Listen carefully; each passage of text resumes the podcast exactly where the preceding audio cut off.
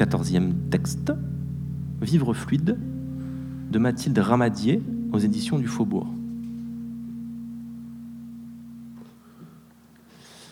Traîtresse inauthentique et frimeuse dans la bouche des unes, lâche, hypocrite, malhonnête, opportuniste, pas claire, instable dans celle des autres, ou encore hypersexualisée, polygame, tentatrice, nymphomane, salope, cumuleuse de mandats, victime de la mode, porteuse de MST, avoilée à vapeur, bi maintenant, a plus tard, agnostique du genre, bisexuelle de défense qui n'assume pas, effrontés qui veulent le beurre et l'argent du beurre, qui bouffent à tous les râteliers. Les bisexuels sont le support de nombreux fantasmes et préjugés.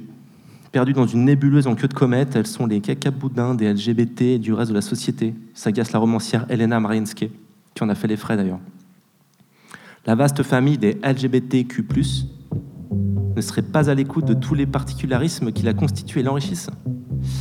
Le cycle se rallonge d'année en année pour atteindre, j'ai lu récemment, le LGBTQQIAAP+, comme si on avait laissé euh, trop longtemps les doigts enfoncés sur les touches du clavier.